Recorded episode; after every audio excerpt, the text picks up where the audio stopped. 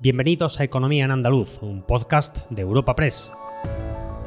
En este espacio repasamos cada semana las principales noticias económicas de nuestra comunidad. Estos son los temas que han marcado la información económica de Andalucía esta semana. Problema desde el punto de vista económico que ya está afectando al PIB andaluz casi en un punto en nuestra capacidad de riqueza, de crecimiento y de generación de empleo. Ya tenemos un problema real en nuestra economía como consecuencia de que no hay agua y el sector primario se está viendo clarísimamente afectado. Todo el mundo lo está La situación es crítica, tal y como hemos escuchado esta semana en palabras del presidente andaluz en relación a la falta de agua. Andalucía necesita 30 días de lluvias continuadas como mínimo para que no comiencen en el próximo verano restricciones en capitales como Sevilla, Córdoba o Málaga. El sector primario y la industria andaluza ya se están resintiendo y necesitamos hacer un esfuerzo de contención del consumo. Viendo esta situación es normal que la sequía continúe siendo uno de los temas centrales de la economía andaluza esta semana, pero también analizaremos en este podcast los titulares que lanzó la consejera de Economía en el encuentro informativo de Europa Press espacio patrocinado por la Asociación de Trabajadores Autónomos ATA. Tal y como le hemos contado esta semana en Europa Press, el próximo 29 de enero el Gobierno andaluz aprobará su cuarto decreto de sequía, con una dotación de casi 200 millones de euros, de los que 50 irán destinados a medidas de ayuda al sector agroalimentario. Tras reunirse el comité de expertos para el seguimiento de la sequía, Moreno ha pedido a todos un esfuerzo de contención en el consumo de agua y ha señalado que con este decreto, en total, la Junta habrá invertido 500 millones en obras hídricas y actuaciones clave.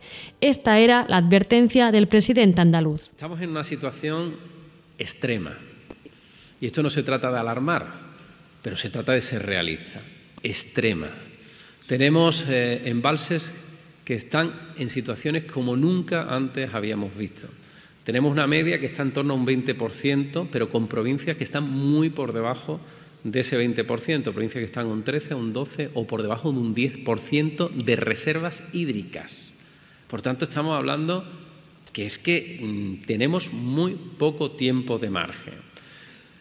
Tenemos a medio millón de ciudadanos andaluces que ya tienen limitación en su abastecimiento medio millón de andaluces. Y tenemos alrededor de 7 millones de ciudadanos que ya de una u otra manera se empiezan a limitar el común y libre consumo de agua. O sea, 7 millones donde en algunos sitios ya te prohíben regar, en la piscina, eh, etcétera, etcétera. Ante esta situación, los regantes afrontan la campaña con menos del 5% de sus necesidades de agua cubiertas, a pesar de que las últimas lluvias han mejorado sensiblemente algunas zonas de Andalucía.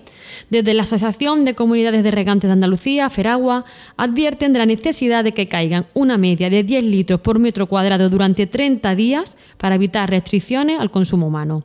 Pedro Parias es el secretario general de Feragua. Pero seguimos una situación eh, muy mala de cara a próxima campaña de riego y bueno, con restricciones en algunos municipios andaluces y con previsión de restricciones si este invierno y primavera no es muy lluvioso. Para, para salir de la situación de, emergencia que tenemos ahora, tiene que caer en los próximos dos, tres meses 400, eh, 500 milímetros. Eso nos haría a llegar a la situación más o menos de normalidad. No a llenar todos los embalses, para eso tendríamos que tener eh, más de 700 litros en los próximos tres meses, pero sí llegar a la situación de normalidad de que no hubiera restricciones, ¿no? Esto significa, pues, esos 30 días, si llueven durante todos 30 días 10 litros, pues son 300 y estaríamos ahí en año parecido a lo que pasó el año 2018, donde empezó a llover un 28 de febrero y estuvo lloviendo en torno a 300 litros entre marzo y abril y, se salvó la situación. Y cambiando de asunto, la consejera de Economía, Hacienda y Fondos Europeos, Carolina España, ha protagonizado un encuentro informativo de Europa Press Andalucía.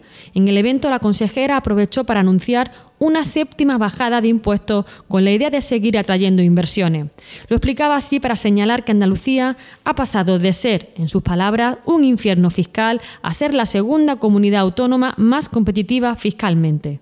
Vamos de aprobar un presupuesto de 47.000 millones de euros prácticamente, algo que no tiene ninguna otra comunidad autónoma. Eso es estabilidad presupuestaria también. Hemos hecho una revolución fiscal permanente. Vamos a hacer un nuevo decreto de simplificación administrativa Seguramente en este año llevaremos a cabo la séptima bajada de impuestos para seguir siendo competitivo y para seguir atrayendo inversiones a Andalucía.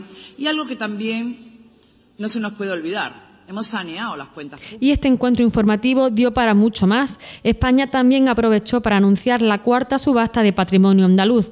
14 inmuebles repartidos por las ocho provincias con un valor de 21,5 millones y una quinta subasta para cuatro villas turísticas que están cerradas. Hemos eh, realizado ya tres subastas por las que hemos obtenido 121 millones de euros. Pero ya los anuncio que vamos a poner en marcha la cuarta subasta eh, cuarta subasta de inmuebles en Andalucía, 14 inmuebles, algunos muy interesantes en Córdoba, como el Cordel de Écija, en Málaga algunos locales en la calle Compositor Lember o en Sevilla algunas fincas en Utrera y en la Rinconada. Por lo tanto, a finales de mes se publicará ya en el boletín oficial y estamos preparando, esta sería la cuarta subasta eh, de inmuebles, pero estamos preparando una quinta porque estamos decididos a vender las villas turísticas que están cerradas. Pero también se trataron asuntos nacionales que tienen efectos en Andalucía. Así la consejera explicó que Andalucía está dispuesta a la vía judicial contra lo que llamó fraude constitucional al incentivar fiscalmente a las empresas que en su momento abandonaron Cataluña debido al proceso independentista catalán, vinculado al referéndum del 1 de octubre de 2017 y que decidan regresar a esa comunidad. hemos conocido recientemente la posibilidad de conceder incentivos a las empresas que en su momento salieron huyendo del proceso, salieron huyendo de Cataluña, muchas de ellas instaladas en Andalucía, estamos hablando de más de 700 empresas, pues nosotros estaremos ahí, seremos dique de contención. Creemos que estos incentivos para la vuelta de las empresas es un fraude constitucional y democrático. Y sobre todo lo que no, lo que no podemos eh, permitir es que con este tipo de medidas se echa por tierra todo el trabajo que se está haciendo desde algunas comunidades autónomas, como es el caso de Andalucía, para crear ese ecosistema favorable a la inversión del que les hablaba anteriormente. Y por último, tras conocer que unos 400.000 andaluces se beneficiarán de la quinta subida del salario mínimo interprofesional, situándolo en 1.134 euros, la consejera de Economía ha pedido al Gobierno central deflactar el IRPF para todos los españoles que tributan en la renta y no solo para aquellos que reciben el salario mínimo interprofesional. Les habla Ana Marchal, redactora de Economía en Europa Press Andalucía, y escuchamos a la consejera de Economía, Carolina España. Lo lógico es que se pacte en el diálogo social entre los empresarios, que son los que lo tienen que pagar, y los trabajadores, ¿no? Los representantes sindicales. No ha habido acuerdo. Parece que eh, los empresarios, la Confederación de Empresarios, eh, apostaba por el 4%. Al final ha sido el 5%. Pero tanto que se le llena la boca hablando del diálogo social, yo creo que se debería haber hecho un pacto importante. Y, lógicamente, eh, hay que recordar que ha sido una propuesta del presidente Feijóo el que eh, se elevara el mínimo exento, esa deflactación, para que el 45% de la subida del salario mínimo no se la lleve Hacienda vía impuestos. Por lo tanto, yo creo que ha sido eh, acertado, una vez más, pues, bueno, que han rectificado y han acertado. Pero, pero, ¿por qué no hacen esa deflactación no solo para los que cobran el salario mínimo, sino para todos los españoles que tributamos en la renta?